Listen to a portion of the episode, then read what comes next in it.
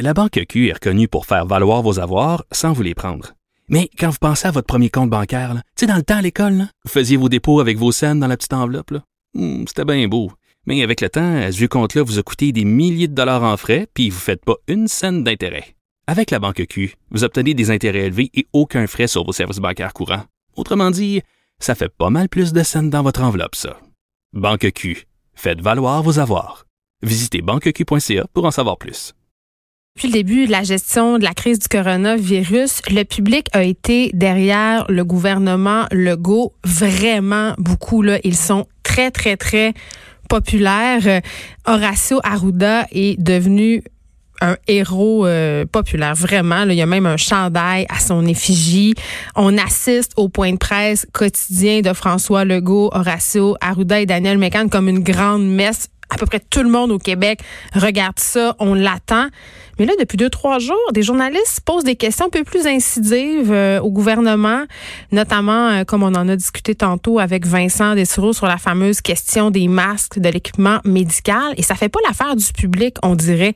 Euh, je ne sais pas si vous vous souvenez, mais il y a un journaliste de Cogeco, Louis Lacroix, qui a posé une question au premier ministre, je crois que c'était la semaine dernière ou l'autre d'avant, à propos justement des politiques de confinement. Il a sous-entendu, en fait, que François Legault dévoilait l'information compte-goutte, nous cachait des choses. Écoutez, euh, ça a soulevé un tollé. Il a reçu des insultes sur Internet. La population ne veut vraiment pas euh, qu'on critique, entre guillemets, euh, la gestion de crise du gouvernement Legault. Et moi, la première, je trouve qu'avec leur équipe, ils font un travail assez formidable. Ils font une belle job. Ils sont rassurants. Ils sont proactifs. Ils sont, du moins, transparents dans la mesure du possible. Mais j'avais envie qu'on s'en parle de notre sens critique. Est-ce qu'on est en train de le perdre? Est-ce qu'on manque d'esprit critique quant à la gestion de crise du gouvernement Legault par rapport à la crise du coronavirus? C'est une question que s'est posée aussi la journaliste et professeure de, cégep en sociologie et communication, Raphaël Corbeil, dans le média indépendant Ricochet. Et j'avais envie qu'on lui parle aujourd'hui de son texte qui, euh, en tout cas, si je ne m'abuse, n'a pas dû faire l'unanimité. Bonjour, Madame Corbeil. Bonjour Geneviève. Écoutez, c'est quand même assez intéressant euh, de soulever cette question-là parce que depuis le début de la crise, euh, les Québécois sont vraiment derrière euh, le gouvernement Legault. Par contre, quelques voix commencent à s'élever, dont la vôtre, pour se dire, coudon, on est en train de, de leur donner trop une passe gratuite? Est-ce qu'on manque d'esprit critique par rapport à la façon dont le gouvernement Legault gère tout ça? Ben, oui, absolument. C'était euh, vraiment mon inquiétude, surtout dans les premiers jours euh, de la gestion de la crise, parce que je, je cherchais vraiment désespérément des articles critiques où les hmm. gens se posent des questions, même s'il y a une bonne gestion de crise au Québec, c'est impossible que ce soit parfait, c'est impossible qu'il n'y ait aucune faille. On, on, on, connaît par exemple les, les ratés de la ligne téléphonique qui a été mise en place et c'était extrêmement long, des heures d'attente pour pouvoir euh, parler à quelqu'un, pour pouvoir prendre euh, pour pouvoir prendre un simple rendez-vous. Donc euh, moi j'entendais des choses, j'ai une bonne amie qui avait tous les symptômes qui a jamais pu se faire tester. Et puis même qu'on lui disait non, non, c'est pas ça. Et puis même mm. elle, elle a dû se confiner par elle-même comme une bonne citoyenne, même de dire à son employeur, écoutez, je rentre pas au bureau parce que je crois que j'ai vraiment attrapé. Elle avait des insuffisants respiratoires, tous, tous, tous les, tous les symptômes et, impossible de se faire euh, de se faire tester euh, pendant longtemps. Et donc, euh, moi, je, je m'inquiétais, j'entendais des gens du milieu de la santé, des amis des infirmières, des médecins qui parlaient de l'état des hôpitaux qui étaient pas prêts, qui étaient vraiment, vraiment pas prêts, du personnel qui n'a pas été formé à temps, du, du, l'inquiétude pour le manque de matériel. Je me disais, bon, là, il y a, y a comme un décalage entre ce que j'entends dans la réalité puis ce que je voyais, ce que je recevais dans les médias. Mais en même, temps, euh, en même temps, Madame Germain, euh, euh, Madame Corbeil, pardon, euh, tu sais, au niveau de la gestion de crise, je pense que la situation évolue très, très vite. Je comprends qu'en Europe, on avait commencé et en Asie aussi à voir comment ça se passait. Donc, on aurait peut-être prendre, on aurait peut-être dû prendre des décisions plus en avance, mais j'avais quand même l'impression euh, au début de cette crise-là que le gouvernement était assez proactif et assez transparent sur les ratés du système. Là. Vous parlez de la ligne 8 1. Moi aussi, j'ai des problèmes. On a tous eu des problèmes. Je pense que ça fait partie de la game. En bon québécois, là, on répare un, euh, le moteur de l'avion pendant que l'avion est en train de voler. C'est un peu ça qu'on fait depuis le début. Oui. Mais non, mais c'est sûr que je suis pas en train de dire que tout, tout est mauvais. Là. Bien au contraire, euh, je veux dire, moi, j'étais vraiment, en tant que prof au cégep, j'étais vraiment soulagée qu'on qu'on ferme les cégeps, les écoles. Moi-même, j'avais pas du tout envie, dans un contexte comme ça, d'aller travailler le lendemain. C'était impossible. Ça, je trouve que ça a été vraiment euh, exemplaire de fermer rapidement les écoles, hmm. euh, les cégeps, les universités. Pour moi, ça, euh, j'étais vraiment, vraiment rassurée pour, pour, pour cette gestion-là. mais ça ne veut pas dire que c'était que c'était parfait.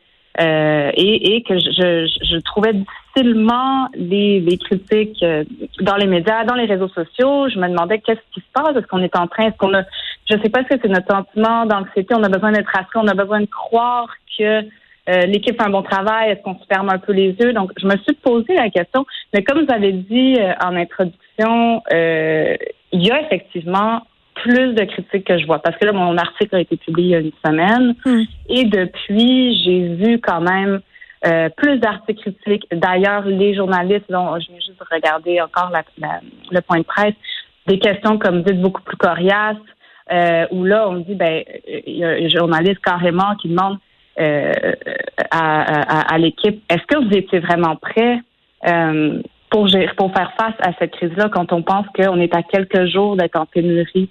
De, Moi, je pense que personne, euh, je pense que personne euh, qui était prêt et qui le dit. Un, un, mm-hmm. truc euh, vraiment intéressant qui est soulevé dans le texte que vous avez publié chez Ricochet, Madame Corbet, et on a vu par ailleurs ce type de critique-là circuler mm-hmm. abondamment sur les médias sociaux. Bon, peut-être dans des cercles plus à gauche, mais c'est l'écart que creusent les mesures que le gouvernement est en train de mettre en place. Vous faisiez allusion tantôt aux travailleurs de la santé qui sont considérés comme des héros, mais écoutez là, les gens dans les épiceries, les gens qui travaillent dans les les pharmacies, c'est des gens qui travaillent au salaire minimum en ce moment, qui risquent leur vie. On, parle d'eux comme si c'était des héros, mais ces héros-là, ils vont se faire tuer au front. C'est l'analogie que vous faites et je la trouve quand même assez, euh, assez juste. Oui, ben c'est ça. Je disais que c'est un peu la chair à canon, mais euh, et puis c'est drôle parce que tout ce discours-là sur les services essentiels. Donc là, il y a comme une remise en question quand même. Ben moi, j'ai demandé si la, si la, SAQ c'était essentiel et je me suis fait tirer des tomates. Oui. Alors que oui. Tout, questionnement, c'est comme vous dites, toute l'interrogation en ce moment, c'est très mal mal perçu. Mais je dis sauf, justement dans certains certains cercles, euh, les lecteurs euh, de Ricochet, moi j'ai eu énormément de, messages positifs, de remerciements, merci, ça faisait longtemps qu'on attendait une telle remise en question. Donc moi j'ai eu euh, une, une très très grande majorité de réponses positives à mon article. Et je pense qu'il y a beaucoup de gens qui veulent qu'on pose des questions, qui veulent qu'on se mette à réfléchir, qu'on interroge. Ça ne veut pas dire euh, de tout critiquer, de, dire que tout est mauvais, tout est négatif, mais de s'interroger. Puis justement, sur la question des services essentiels, c'est quand même une, remise en question de comment on organise le, le, milieu du travail. Alors, si c'est ça, nos services essentiels sont en majorité, euh, majorité faits par des travailleurs précaire. salaire minimum précaire. Il y a, l'Oblast qui a même euh, l'Oblast qui a augmenté ses employés de 2 dollars de l'heure. 2 dollars. Ouais. Ben, tout à coup, ils ont plus d'argent pour payer leurs employés. Donc, ça, c'est Quand un, tout à coup. un, débat. Tout à coup, on a comme plus un peu plus d'argent, alors que c'est quand même une demande depuis longtemps d'augmenter le salaire minimum à 15 de l'heure c'est quand même vraiment un minimum pour survivre. Et puis, et puis là, on se rend compte à quel point ces gens-là sont essentiels. Savez-vous ce que je trouve fascinant, euh, Madame Corbeil, dans, toute cette discussion qu'on est en train d'avoir? Je parlais hier euh, au ministre de l'Éducation, euh, Jean-François Roberge, par rapport à, au site web qui a été mis en ligne, École ouverte. ça nous a pris vraiment très, très peu de temps à mettre ce site-là en branle. Ça nous a pris aussi vraiment peu de temps à mettre en place des mesures excessivement onéreuses, très, très coûteuses. Je me dis, coudon, on vient de se prouver quand même qu'en temps normal, on dort au gaz, pas rien qu'un peu. ben vraiment. non, non, mais absolument, tout à fait. C'est comme tout à coup, on, trouve que euh, tout à coup, on trouve que les infirmières, les préposés sont des anges gardiens. Hein. Ça, c'est ça, c'est soudain parce que ça fait des années qu'il y a quand même des revendications pour hmm. des meilleures conditions de travail, pour un meilleur salaire. Euh, non, mais c'est ça, ça pose beaucoup de questions. Puis j'espère j'espère qu'il va y avoir justement des améliorations qui vont rester durablement, mm. y avoir une meilleure reconnaissance de ces travailleurs et ces travailleuses-là. Euh, qui, qui, font le service essentiel et qui tiennent le, toute la province à bout de bras là, en ce moment. Et là, euh, parlant euh, bon de revendications, c'est quand même, puis on va terminer là-dessus. Là, on le sait que tous ne sont pas égaux non plus devant les conventions collectives. Par ailleurs, mm-hmm. plusieurs corps professionnels sont actuellement en négociation par rapport à leurs conventions collectives avec, entre autres, je pense entre autres au système d'éducation, les gens de la santé, le gouvernement Legault qui leur a demandé que demander aux différents syndicats de mettre tout ça sur le hall parce que plusieurs de ces conventions-là arrivent à échéance aujourd'hui. Mm-hmm. Oui, ben moi je ne travaille pas dans le milieu syndical, fait que je préfère pas me, me, prononcer là, dessus là. Euh, euh, euh, mais, effectivement, moi, moi, ce que je souhaite, c'est qu'il y ait une meilleure reconnaissance des, des, droits des travailleurs et des travailleuses en général, puis en particulier ceux qui font le, ceux qui offrent le, les besoins essentiels là, finalement. En tout cas, cette euh, crise-là peut-être sera l'occasion euh, pour nous et pour le gouvernement de revoir euh, ces façons de faire et de donner aux gens qui assurent ces services essentiels-là les moyens de leurs ambitions, parce qu'on parle de manque de masques, on, on, parle de manque de gants, on parle de, de, gens qui sont épuisés. Donc, il faudra, ben il faudra y voir. Raphaël Corbeil, merci, journaliste, professeur de cégep en sociologie et communication. On peut te lire dans Ricochet.